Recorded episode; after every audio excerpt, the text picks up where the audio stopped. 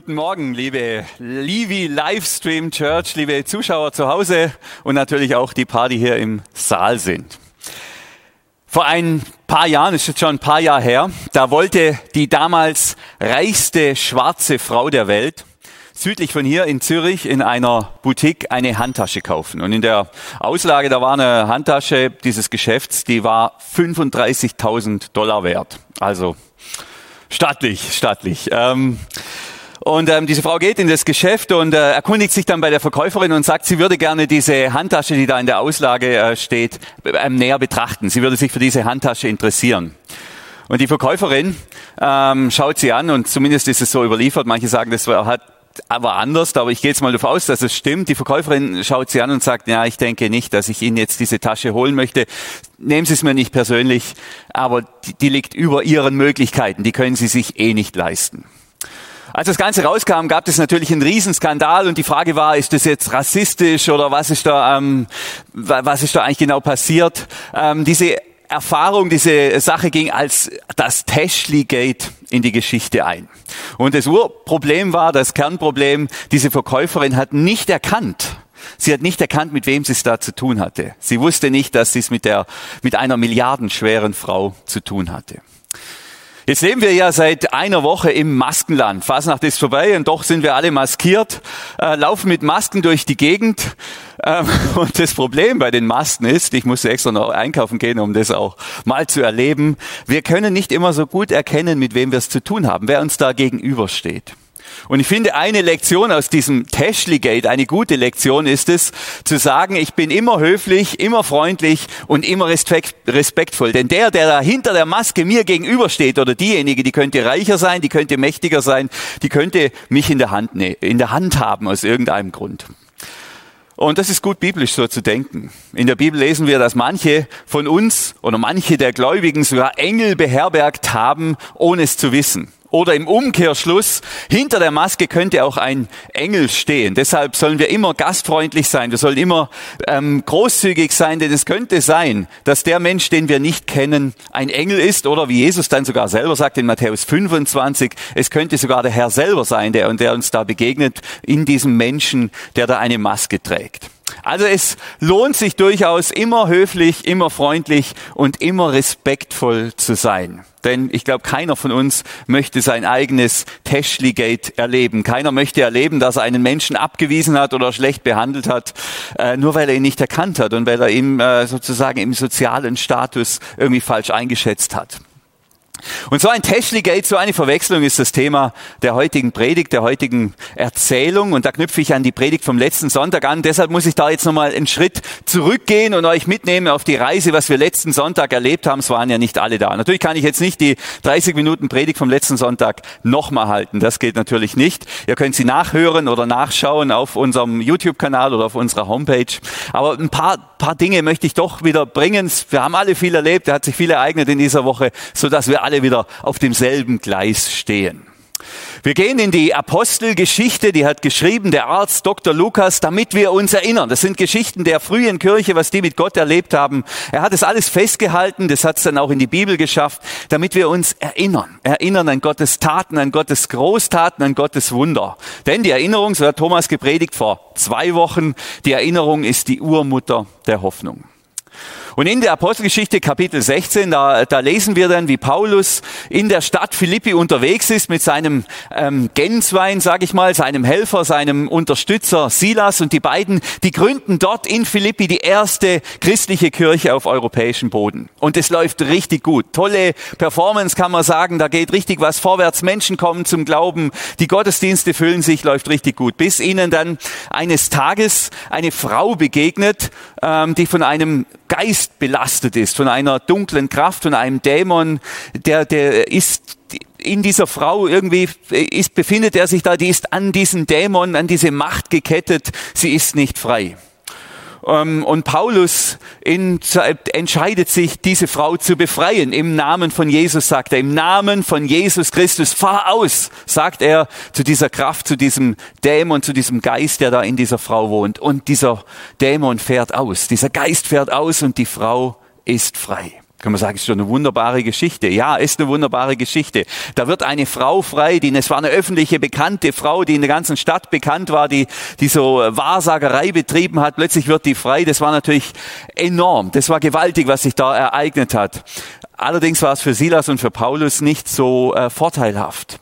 Denn plötzlich finden sie sich wieder vor den Stadtoberen auf dem Gang ins Gefängnis. Ähm, wir lesen dann Kapitel 16 in der Apostelgeschichte. Vers 23, da stehen also Paulus und Silas, die da Gemeinde gründen, stehen da vor den Stadtoberen, ein Haufen Leute sind auch noch drumherum, Tumult könnte man sagen, ein Riesengeschrei, nachdem man ihnen viele Schläge verabreicht hatte, brachte man sie ins Gefängnis. Dem Gefängniswärter wurde eingeschärft, sie sicher zu verwahren. Er sperrte sie daraufhin in die hinterste Zelle und schloss ihre Füße in den Block. Dieser Gefängniswärter, das ist ein gewissenhafter Mann, das sehen wir hier schon. Und die sagen ihm hier, diese Chefs, die Stadtoberen, dein Job ist es, auf die aufzupassen, die dürfen nicht abhauen. Die müssen da bleiben, die müssen sicher im Gefängnis bleiben. Du passt auf die auf, ist deine Verantwortung. Und der Gefängniswärter nimmt seine Aufgabe sehr ernst. Er sperrt die beiden, wie es wörtlich heißt, ins Dunkelste, ins Hinterste Verlies. Also irgendein dreckiges, dunkles, dunkles, kaltes Loch.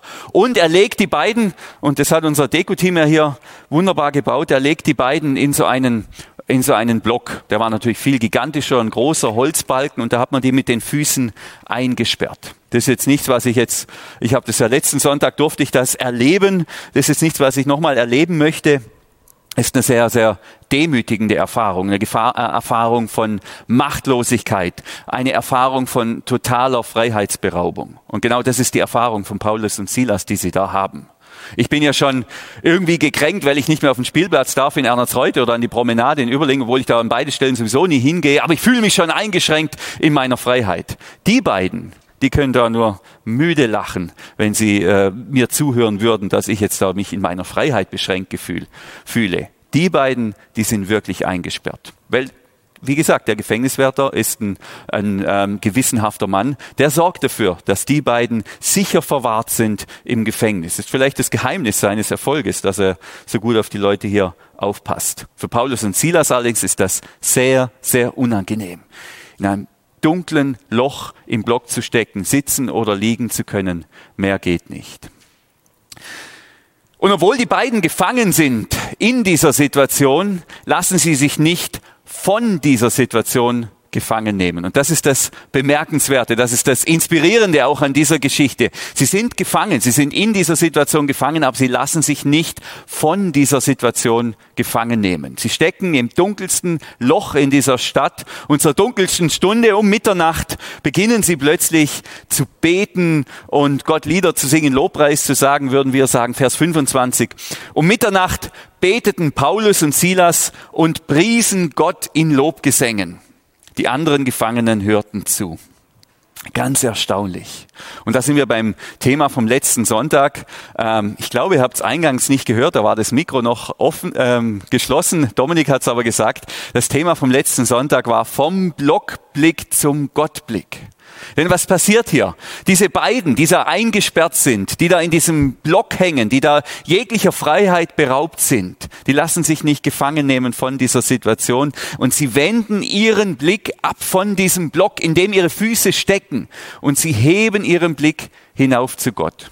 Oft sind wir nicht frei, das war das Bild auch letzten Sonntag in der Predigt. Wir sind gebunden an verschiedenste Dinge, manche an ihre Angst, andere an Süchte, an Eifersucht, an ähm, Krankheiten, an, an ganz verschiedene Dinge, die, die, die, die da sind, die nehmen uns gefangen, die, die nehmen uns buchstäblich, sie nehmen die uns in den Block.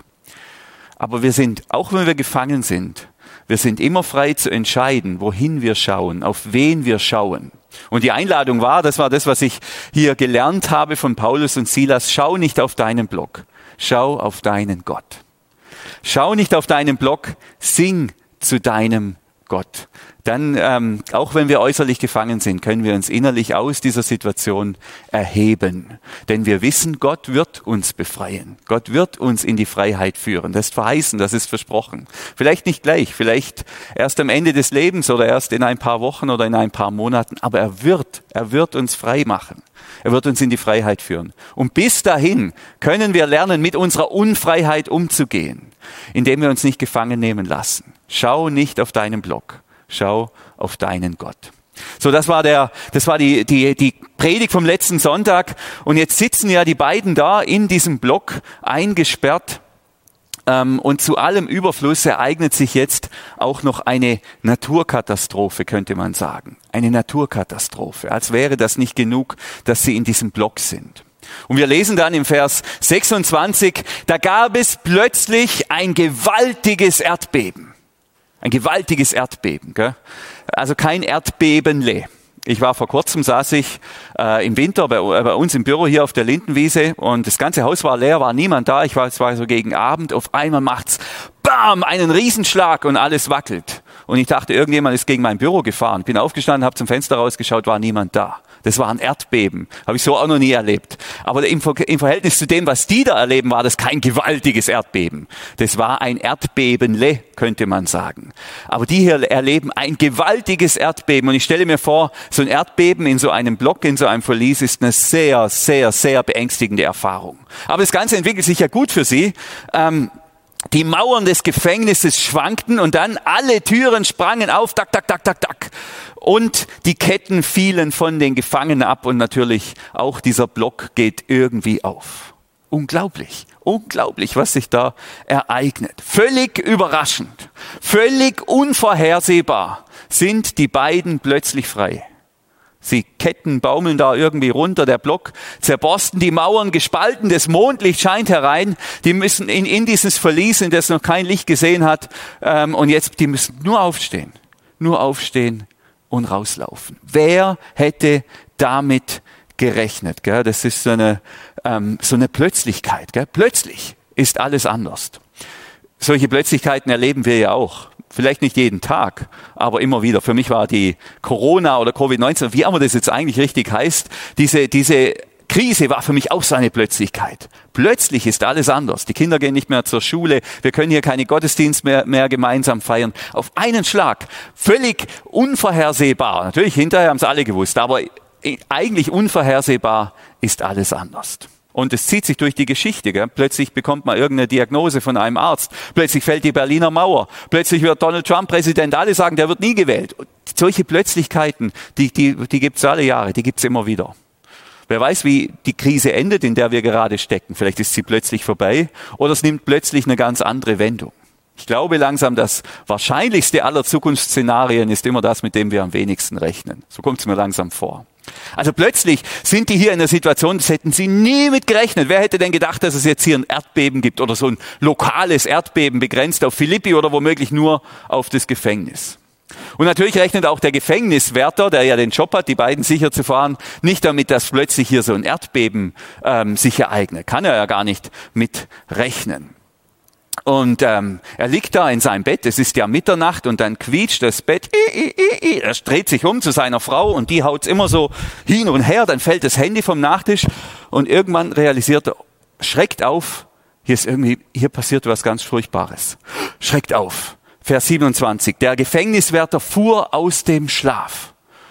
Und dann schnallt er sich hier noch schnell sein Gefängnisschwert um, seine Waffe, zieht sich irgendwas über und rast runter zu den Verliesen und zu den äh, Gefangenen. Er ahnt Schlimmes, er ahnt fürchterliches.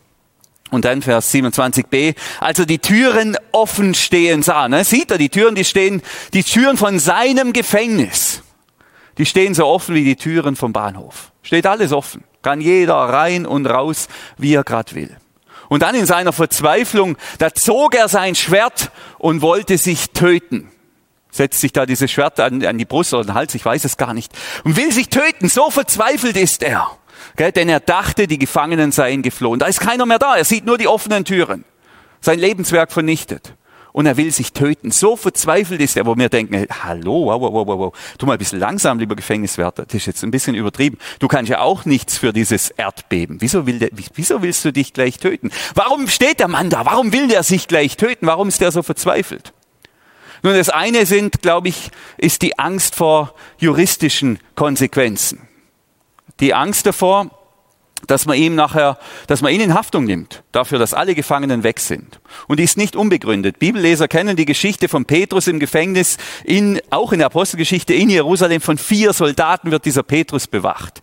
Auch in der Nacht kommt ein Engel, löst seine Ketten, befreit ihn. Am anderen Tag werden die Soldaten verhört und hingerichtet. Da wurde nicht lang rumgemacht. Da, hat man, da haftete man persönlich mit seinem Leben für den Erfolg seiner Aufgabe oder für den Erfolg dieser Tätigkeit. Also ich denke mir, dieser Mann war auf der einen Seite verzweifelt, weil er sich äh, um die juristischen Konsequenzen jetzt von diesem Erdbeben fürchtet, weil er Angst hat. Und dann glaube ich aber auch, dass er zu mir sagen würde, wenn ich ihn fragen würde, du, warum, warum, warum tötest, willst du dir das Leben nehmen? Warum bist du so verzweifelt? Dann würde er zu mir sagen, Daniel, es ist nicht, es ist nicht die Angst vorm Gericht, es ist nicht die Angst, dass die mich umbringen. Ich habe noch eine ganz andere Angst. Ich habe noch eine ganz andere Angst. Ja, was? Ja, was ist denn deine Angst? Wovor fürchtest du dich? Was ist denn, was ist denn deine Not?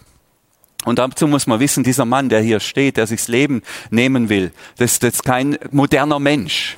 Das ist ein antiker Mann. Das ist ein Mann, der vor 2000 Jahren gelebt hat oder lebt. Und damals sah die Welt noch etwas anders aus. Jetzt, wenn wir Erdbeben hören, gell, da denken wir an, das lernen ja schon unsere Kinder, auch in Homeschooling, das lernen die schon im Erdkunde und sonst wo, da denken wir an Erdplatten und Vulkanismus und diese Erdplatten, die schrammen da aneinander und Spannungen entladen sich. Als der hier lebt und steht, da waren die Erdplatten noch gar nicht erfunden, die gab es da noch gar nicht. Da wusste gar keiner, dass es Erdplatten gibt oder geben könnte. Ganz im Gegenteil. Damals war die Welt voller Götter. Man hat die Welt geistlich betrachtet. Und man war der Meinung, die ganze Welt ist voller Wasser und auf die Landmassen schwimmen auf dem Wasser. Und dann gibt's den Gott Poseidon. Und wenn der wütend wird, bam, dann schlägt er aufs Wasser. Und dann beginnt alles zu wackeln. Also Poseidon wurde der Erdbeweger genannt. Also die Angst des Mannes hier ist, verstehst du es jetzt, Daniel? Verstehst du? Ich habe Angst. Ich habe Angst vor Poseidon. Und da sind wir jetzt bei diesem Teschli Gate. Der Mann hat realisiert, ich habe die Falschen eingesperrt. Ich habe da Götter oder zumindest Boten der Götter in den Block gelegt. Ich habe die Falschen in den Block gelegt. Ich habe die ins Verlies gesperrt. Verstehst du es jetzt, Daniel? Der Poseidon, der wird mich hinrichten, der wird mich töten und das ist schlimmer als Menschen in die Hände zu fallen. Das ist seine Angst. Das ist seine Angst. Jetzt, wenn wir das Ganze, äh, sagen wir, aus heutiger Perspektive betrachten, ist es natürlich für uns befremdlich, so zu denken. Also Naturkatastrophen, okay, die gibt's, die kann man ja erklären, habe ich ja gerade erklärt, diese Erdplatten. Aber man muss doch jetzt nicht hinter jeder Naturkatastrophe, äh, hinter jeder Naturgewalt einen Dämon sehen. Solche Dinge passieren eben, würden wir heute sagen. Komm runter, komm runter. Ähm, trotzdem ist klar, und Lukas macht uns das klar, ja, hier ereignet sich eine Naturkatastrophe, aber Gott wirkt auch in dieser Naturkatastrophe. Also wenn wir die Bibel lesen, dann lesen wir beides zusammen. Wir lesen die Naturkatastrophe und wir lesen Gottes Wirken darin. Ähm, und ich denke, mit unserer Naturkatastrophe, die Covid-19 heißt oder Corona heißt, ist es ganz ähnlich. Das ist eine Naturkatastrophe. Das passiert. Das passiert immer wieder. Und gleichzeitig ist es aber auch, ist dieses Ereignis auch Wirken Gottes. Da steckt auch eine spirituelle oder geistliche Dimension hin. Und ich denke, wir sollten lernen, beides zu sehen, beides zu sehen und das nicht gegeneinander auszuspielen. Ich habe vom deutsch-amerikanischen Franziskanermönch Richard Rohr habe ich gelernt, dass wir Menschen die Dinge mit drei Augen betrachten können. Alle Dinge mit drei Augen betrachten können. Dass es wie drei Perspektiven gibt. Drei Augen, die wir haben. Das natürliche Auge, mit dem sehen wir die Dinge ganz natürlich. Dann das analytische Auge, mit dem, das ist das wissenschaftliche Auge. Da sieht man, das ist das Auge, mit dem man misst, mit dem man versteht, versucht zu erklären. Und dann noch das dritte Auge, das geistliche, spirituelle Auge. Das umfasst die Gesamtschau. Das bedeutet, ich sehe alles zusammen. Jetzt denkt ihr vielleicht, naja, jetzt habe ich mir diesen Livestream angeguckt und jetzt sehe ich da einen, der redet da von drei Augen. Hat den irgendwie der Lagerkoller gepackt? Deshalb möchte ich es ein bisschen einfacher erklären. Ich finde das auch ein bisschen verwirrend. Drei Augen. Ich habe ja nur zwei. Aber die zwei Augen, die, die sind eigentlich eine gute Erklärung. Denn jeder von uns hat zwei Augen. Und wir sind in der Lage damit, jeder von uns, schon ähm, die Dinge mehrdimensional. Wir sind in der Lage, die Dinge in die Tiefe zu sehen. Und so hat jede Sache auch oder jedes Ereignis, alles was passiert hat, aus meiner Sicht mindestens zwei Perspektiven. Da haben wir das analytische, das wissenschaftliche Auge, das Auge, das verstehen will. Und wir haben das geistliche, das spirituelle Auge, mit dem wir die Dinge aus Gottes Sicht deuten. Und nur wenn wir beide Augen benutzen, dann sehen wir in die Tiefe. Sonst bleibt unser Blick, sonst bleibt es zweidimensional. Und es ist wichtig, das zu verstehen. Zum Beispiel beim Thema Krankheit. Wir finden es übrigens auch schon in der Bibel. Ähm, in der Weisheit des Alten Testamentes, in der Apokryphenweisheit allerdings bei Jesus Sirach heißt es, wenn du krank bist, dann, ähm, äh, dann verachte die Weisheit des Arztes nicht. So, also ähm, sinngemäß heißt es da so. Also wenn du krank bist, das kann eine schwere Krankheit sein oder eine leichte, ähm, dann geh zum Arzt. Das ist hier, betrachte diese Krankheit durch die Perspektive des analytischen, des logischen Auge. Missfieber, ähm, versucht es zu verstehen, diese Krankheit. Der, der Arzt tut ein gutes Werk, das sagt uns auch die Bibel. Er versucht es zu verstehen, versucht die Ursachen zu finden und erklärt uns auch die Therapie. Gleichzeitig kennt die Bibel aber auch für die Krankheit auch eine, eine geistliche, eine spirituelle Sicht. Auch diese gibt's. Jakobusbrief. Wenn jemand krank ist, heißt er, da soll er seine Sünden bekennen, dann geht's ihm wieder besser. Sprich, die Krankheit, da gibt's einen Zusammenhang zwischen Krankheit und Sünde. Das heißt, wenn du krank bist, für dich, dann gilt es die Frage zu stellen für dich, nicht für andere, immer für sich nur. Habe ich gesündigt oder bin ich, lebe ich nicht mehr so, wie, wie Gott es will? Lebe, habe ich, haben sich die Prioritäten in meinem Leben verschoben oder so verschoben, dass ich was neu justieren muss? Und so kann ich jede Krankheit auch durch diese geistliche, in dieser geistlichen Perspektive betrachten. Zu Recht. Die Kunst ist aber mit beiden Augen zu sehen. Nicht nur eine Seite zu sehen, sondern mit beiden Augen die Ereignisse zu sehen und zu betrachten, die uns widerfahren. Ansonsten geraten wir in Schieflage. Und ich habe den Eindruck, viele gläubige Menschen, die so rum, die halten sich das Auge der Logik zu. Die sagen, ja, ich sehe alles, ich sehe alles aus der Sicht, aus der geistlichen Sicht. Und sie sehen ja tatsächlich alles, aber es fehlt die Tiefe. Es fehlt die Tiefe. Sie sehen tatsächlich nur zweidimensional. Sie meinen aber alles zu sehen.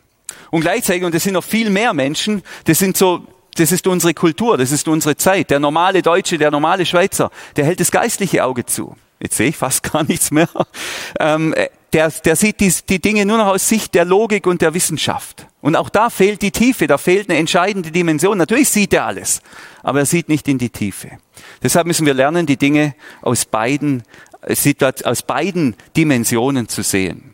Und diese äh, Corona-Krise, die wir gerade haben, die führt uns das ja auch wunderbar vor Augen. Wir haben hier eine Disziplin der Wissenschaft, das sind die Virologen, wusste ich vorher gar nicht so wirklich, dass es die gibt, aber die, die deuten uns die Wirklichkeit und die sagen, aus ihrer Sicht ist es wichtig, dass die Kinder zu Hause bleiben. Aus ihrer Sicht ist es am besten, wenn alle Menschen zu Hause bleiben und so wenig Kontakte wie möglich haben. Aber die Virologen haben schon die Größe auch zu sagen, ja, wir wissen, dass es eine sehr, sehr einseitige Perspektive gibt und äh, ist und dass es da auch noch andere Perspektiven gibt, aus der man so eine Krise betrachten kann. Die Virologen können uns nicht beantworten, wie die Mütter und Väter mit ihren Kindern zu Hause umgehen können. Die können uns nicht beantworten, wie wir gut sterben können. Sie können uns nicht beantworten, was nach dem Tod kommt. Da brauchen wir eine andere Perspektive. In der Regel sind die Wissenschaftler zumindest die meisten oder manche, zumindest demütig genug zu wissen, ja, ich habe nur eine Perspektive, es gibt auch noch eine andere Perspektive. Leider fehlt manchen Christen die Demut und sie meinen, sie sehen alles. Es gilt immer mit beiden Augen zu sehen. Also und jetzt auch diese Krise, die wir haben, diese Corona-Krise, sowohl Wissenschaft, logisch, alles tun, was nötig ist und was einleuchtend und sinnvoll ist und zugleich immer auch fragen, okay, wie, wie redet Gott zu uns? Was ist, was ist eine gute geistliche Sicht der Dinge, die sich da gerade ereignen? Natürlich unser Gefängniswärter, der kommt aus einer anderen Zeit. Der hat gar kein logisches Auge, so wirklich. Der hat gar kein analytisches Auge. Er sieht alles. Er sieht alles aus einer geistlichen und spirituellen Sicht. Erdplatten sind für ihn völliger Quatsch. Und dieser Mann erschrickt fürchterlich. Ich habe, und da steht, er steht ja immer noch da übrigens mit seinem Schwert. Ich habe die Götter eingesperrt. Ich habe, ich habe mich mit Poseidon an, angelegt und ich habe furchtbare Angst, an diesem Dreispitz irgendwann zu baumeln. Da bringe ich mich lieber selber um, als in die Hände von Poseidon zu fallen. Und dann die nächste Überraschung, die nächste Plötzlichkeit. Aber Paulus rief, Vers 28, so laut er konnte, tu dir nichts an. Wir sind alle noch hier. Tu dir nichts an. Ruft der da aus diesem Verlies rauf. Wir sind alle noch hier. Das hat mich beschäftigt. Warum gehen die nicht einfach? Das war doch die Chance. Die hätten doch einfach nur gehen müssen. Nein, sie bleiben. Sie bleiben in diesem Verlies als freie Männer. Sie bleiben. Warum bleiben die? Vers 29, der Wärter rief nach Licht, stürzte in die Zelle und warf sich zitternd vor Paulus und Silas nieder. Also das ist stark. Licht, der will Licht, weil er nichts sieht. Der braucht, und es ist im doppelten Sinn, Erkenntnis. Er sieht nichts. Und dann wirft er sich hin vor die beiden Männer, vor die Gefangenen, die er vorher am Abend zuvor noch abgeführt hat und in den Block gelegt hat. Er wirft sich hin er zittert vor Angst. Dann führte er sie hinaus und fragte, ihr Herren, Götter oder Boten der Götter, was muss ich tun, um gerettet zu werden? Also vom Gefängniswärter persönlich werden die beiden herausgeführt. Die müssen nicht abhauen wie Verbrecher, die auf der Flucht sind. Die müssen nur warten und werden dann wie Herren, wie unschuldige Männer vor allen herausgeführt aus diesem Gefängnis. Wer hätte das für möglich gehalten, noch vor ein paar Stunden? Also sehr erstaunlich. Ich weiß gar nicht, wie, ich auf so eine Situation reagiert hätte als Gefängniswärter. Ich hätte vielleicht gesagt, was ist denn das für ein Pfusch am Bau? Warum, warum halten die Ketten nicht? Was ist denn das für ein Murks hier? Warum gibt's hier überhaupt ein Erdbeben? Warum nur ein... Ähm, ich hätte das vermutlich doch sehr stark vom, mit dem logischen, analytischen Auge betrachtet. Er nicht. Er sieht hier, er sieht hier, dass er sich in der, in der Geisterwelt bewegt, in der Welt, in der unsichtbaren Welt. Und er erschreckt. Er erschreckt zutiefst. Ich habe Götter oder Boten der Götter in den Block gelegt. Mir droht mir schwant und dass ich ein schlimmes Schicksal haben werde. Und dann, deshalb macht die Frage auch Sinn. Wie kann ich gerettet werden? Das ist seine Frage. Wie komme ich da wieder raus? Wir würden fragen, ja, wie können wir die Leute wieder reinbringen und wieder sicher abschließen? Wie können wir verhindern, dass sowas zukünftig wieder passiert? Seine Frage ist, wie komme ich aus der Nummer wieder raus? Wie kann ich gerettet werden aus dem, was ich da getan habe? Das, er hat ja jetzt im Moment sein Teschli Gate, die Erkenntnis, die furchtbare Erkenntnis, ich habe da einen schrecklichen Fehler gemacht. Wie komme ich da wieder raus? Wie kann ich gerettet werden? Und Rettung, da steht hier das griechische Wort soso, das bedeutet, bedeutet Rettung, es bedeutet Heilung, es bedeutet Befreiung. Also das, das ist ein ganzheitliches Wort. Wie komme ich da wieder raus? Wie komme ich da wieder in ein neues, in ein gutes Leben? Das ist seine Frage. Und hier fragt er sich in seinem Erschrecken. Und ich glaube, das ist eine Frage, die aus dem Erschrecken kommt, auch aus einem geistlichen Erschrecken. Es ist selten geworden, glaube ich, so ein geistliches Erschrecken. Ich hatte neulich ein Traugespräch, ähm, wenn, wenn, wenn Menschen fragen für eine Hochzeit, dann machen wir eine, Ehe, eine Ehevorbereitung. Das heißt, wir lesen gemeinsam in der Bibel, ich lese mit dem Brautpaar die Bibel, alle möglichen Stellen, da lassen wir auch nichts aus, zumindest nichts, was ich als wichtig empfinden würde, und wir sprechen dann drüber. Und wir haben, wir haben die Schöpfungsgeschichte gelesen, so geht's immer los, Gott schafft den Mann und Frau und gibt dem Menschen auch noch den Auftrag, die Erde zu bebauen und zu bewahren. Und dann schaut mich die Braut an und sagt, das haben wir aber nicht gut gemacht. Diesen Auftrag haben wir nicht gut erfüllt. Das war, und da dachte ich, ja, da hat sie recht. Ich lese da so drüber, ich ignoriere das. Nein, das war so ein Moment des geistlichen Erschreckens. Auch so ein Moment, das haben wir aber nicht gut gemacht. Dann kommt die Frage, ja, wie kann ich da gerettet werden? Wie kommen wir da wieder raus? Und ich glaube, solche Momente, die sind selten geworden, weil wir vor allem mit unserem wissenschaftlich analytischen und logischen Auge die Welt betrachten. Und da ist nicht viel Raum für Erschrecken. Zumindest vordergründig nicht. Kann natürlich dann auch sich noch einstellen. Aber es geht eben nicht nur darum, die Welt wissenschaftlich zu betrachten. Es geht nicht nur darum, die Probleme logisch zu lösen. Wie lösen wir den Klimawandel? Wie können wir das wieder auf die Reihe bringen? Wie lösen wir das Corona-Problem? Wie können wir das wieder auf die Reihe zu bringen? Sondern es gilt immer auch mit dem geistlichen Auge zu fragen, wie komme ich da wieder raus? Was ist der Impuls Gottes für uns ähm, in dieser Krise und in dieser Katastrophe? Und wenn ich diese Krise übrigens in Kombination mit dem Klimawandel wirklich auf mich wirken lasse, ehrlich an mich ranlasse, dann erschrecke ich auch. Dann erschrecke ich auch.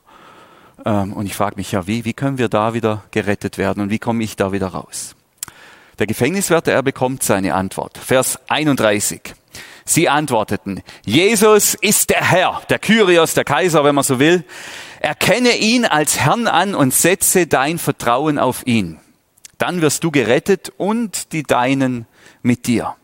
Jesus ist der Herr, sagen Paulus und Silas, nicht wir. Wir sind nicht die Herren. Er redet sie ja mit Herr an und mit Götterboten und so. Er sagt, nein, nein, wir sind nur Menschen. Aber wir gehören zu diesem Jesus. Jesus ist der Herr. Und du kannst auch zu diesem Jesus gehören, indem du ihn als Herrn anerkennst. Darum geht's. Also sie sagen zu ihm, setz deine Prioritäten neu. Früher nennt man das, hat man das Bekehrung genannt oder Umkehr. Aber im Grunde ist es nichts anderes, als die Prioritäten neu zu setzen. Nicht Poseidon ist dein Herr Und auch nicht der Mammon, der Geldgott. Diene nicht dem Mammon, dem Geldgott. Und auch nicht der Eros, der Gott der Liebe. Diene nicht der Liebe, dem Gott der Liebe und der Sexualität. Diene nicht dem Mars, dem Gott des Krieges und der Macht oder dem Bacchus, dem Gott des Weines, sondern diene Jesus. Und das ist das Paradoxe. Wir, wir rufen immer dazu auf, dass man Jesus dient, dass man sogar Sklave von Jesus wird. Aber das ist der Weg in die Freiheit. Jesus zu dienen, Gott zu dienen, das ist das Paradox in unserem Glauben, das ist der Weg in die Freiheit. Und der Gefängniswärter hat es hier live vor Augen, wie groß diese Freiheit ist, die Menschen haben, die zu Jesus gehören. Die kann man nicht mal einsperren. Gott lässt es nicht zu, dass die eingesperrt sind und eingesperrt bleiben. Der Jesus, der sprengt die Mauern einfach wieder weg. Die kann man nicht mal einsperren. Also Setz dein Vertrauen auf Jesus, erkenne ihn als dein Herrn an, mach ihn zur Mitte und zur Zentrum deines Lebens. Und es klingt jetzt erstmal, als wäre es eine Art neue Sklaverei. Okay, ob ich jetzt dem Mars diene oder dem Poseidon oder dem Jesus spielt ja keine Rolle. Doch, das macht einen riesen Unterschied. Denn Jesus ist der, der Einzige, der frei macht. Der, indem er sich hingibt, indem er sich verschenkt, indem er zum Diener wird, gleichzeitig in die Freiheit führt. Und das ist die ganze Gefängnisgeschichte hier, da geht es immer nur um Freiheit und Freiwerden. Und hier haben wir den Kern. Diene Jesus und du kommst in die Freiheit. Ist ein Paradox und das kann man glauben oder auch nicht glauben. Äh, glauben wird's der, der es erlebt und der sich darauf einlässt. Und ich gehöre zu den Menschen, die jetzt schon bald 20 Jahre mit dem Jesus unterwegs bin und ich erlebe es tatsächlich. Ich erlebe dieses Paradox. Ich bin der Diener von Jesus und natürlich auch sein Freund und Bruder, wie man das bezeichnen will. Ich versuche Gottes Willen zu tun, dein Wille geschehe, dein Reich komme und erlebe darin Freiheit. Kann man glauben oder nicht, aber wer es tut, der wird es erleben und das ist das Entscheidende. Und sie verkündeten ihm, Vers 32, und allen in seinem Haus die Botschaft Gottes. Also hier das ganze Paket des christlichen Glaubens wird ihnen, wird ihnen gleich noch verkündet. Der Gefängniswärter nahm Paulus und Silas noch in derselben Nachtstunde mit sich, wusch ihre Wunden. Das war in ihrem Zustand. In dem ganzen Wunden hat man die da einfach in so ein dreckiges Loch gelegt. Das war vorher so. Ähm, dann ließ er sich mit seiner ganzen Hausgemeinschaft, seiner Familie und seinen Dienstleuten taufen. Also, ähm, nachdem die, die die gute Nachricht gehört haben, werden die Jungs gewaschen und dann kommt die Taufe. Also sozusagen waschen sich hier alle. Und die Taufe übrigens ist ja auch ein Bild für eine Befreiung. Die Taufe führt durchs Wasser in dieses neue Leben mit Jesus hinein. Ein Bild für diesen Durchzug des alten Volkes Israel aus Ägypten heraus, aus der Sklaverei, durch das Rote Meer, durch das Wasser hindurch in die Freiheit. Also hier geht's um Freiheit. Freiheit ist hier das große Thema. Befreit werden unter der Führung von Gott, von Jesus Christus. Und natürlich ist es ein Riesenfest. Der ähm, Gefängniswärter, Vers 34, führte die beiden hinauf ins Haus und lud sie zu Tisch. Er und all die Seinen waren überglücklich. Überglücklich. Das war für die ein Riesenfreudenfest, dass sie zum Glauben an Gott gefunden hatten. Das ist für sie der Hammer. Neue Freiheit. Freiheit von der Last der Schuld, Freiheit von der Last der Vergangenheit, Freiheit von Süchten und Zwängen und Dingen, die mich knebeln und ketten und fesseln. Alles weg. Frei, befreit von Göttern, die irgendwelche komischen Dinge von mir fordern, irgendwelche Opfer. Alles weg. Das ist die Freiheit, die sie gerade erleben, die sie kosten und die sind überglücklich und feiern das. Also der Gefängniswärter, der gute Mann, hat in dieser Nacht einige Plötzlichkeiten erlebt. Und als er am Abend ins Bett ging, da hatte er keine Ahnung, was ihn erwarten würde in dieser Nacht. Er ging ins Bett, wahrscheinlich wie er es immer getan hatte, und dann plötzlich diese Erschütterung, dieses Erdbeben, die Frau, die da neben ihm schwankt, die Verzweiflung, runterlaufen ins Gefängnis, die Türen offen, dann diesen Tashley-Gate-Moment, die Erkenntnis, ich habe das Furchtbares getan, ich habe hier irgendwelche Götter oder Boten der Götter eingesperrt, dann wieder die Wendung, die zweite Plötzlichkeit, die sind ja alle noch hier. Und dann die Frage, was muss ich tun, um gerettet zu werden? Und die Erkenntnis, ja, Jesus ist der Herr und er lässt sich drauf ein, mir ist vergeben, mir ist verziehen, neues, ewiges Leben ist ist mir geschenkt. Er kann sein Glück kaum fassen. Was für eine schöne Geschichte. Ich würde mal sagen, Anfang März, da nehme ich mich jetzt mal äh, vor allem, aber für euch wird es wahrscheinlich ähnlich sein, da habe ich auch gelebt, wie ich immer gelebt habe. Und dann kam unsere Plötzlichkeit, unser Erdbeben, unsere Erschütterung in Form eines kleinen Virus und die ganzen Maßnahmen, die drumherum ergriffen wurden. Das Corona-Beben, plötzlich ist es da. Und mit dem Beben kommt vielleicht bei manchen auch so eine Art Erschrecken. Auch vielleicht sogar eine Art kleines Tashly Gate im Sinn von, welche Geister haben wir gerufen mit unserem immer höher, immer weiter, immer schneller, immer erfolgreicher, immer, immer, immer mehr? Welche Geister haben wir gerufen? Was passiert hier gerade? Und wir kommen wir hier wieder raus? Und natürlich gilt es, diese Naturkatastrophe, die sich da gerade ereignet, mit beiden Augen zu sehen. Mit dem wissenschaftlichen, logischen, analytischen Auge zu fragen, was ist sinnvoll, welche Maßnahmen sind wirklich einleuchtend, wie kann man damit gut umgehen. Aber dann auch mit dem spirituellen, geistlichen Auge. Was ist die Konsequenz aus diesem Ganzen? Was ist die geistliche Dimension? Und am besten mit beiden Augen zusammen. Was muss ich tun? Am Ende ist die Frage, um gerettet zu werden, um geheilt zu werden, um befreit zu werden. Hier ist dasselbe Wort. Und die Antwort ist allgemeingültig. Jesus ist der Herr. Jesus ist der Herr. Erkenne ihn als Herrn an und setze dein Vertrauen auf ihn. Dann wirst du gerettet und die Deinen mit dir. Das ist die sinnvolle und logische Maßnahme. Umkehr. Sinnvoll und logisch auch angesichts von so einer Krise. Die Prioritäten neu ordnen und zu sagen, okay, ich lass los, was mich versklavt. Ich lass los, was mich kaputt macht. Ich mach, lass los, was mich bindet. Schau nicht auf deinen Block, sondern ich schau auf meinen Gott, ich schaue auf Jesus Christus und wende mich ihm zu und richte mich auf ihn aus. Setze die Lebensprioritäten neu.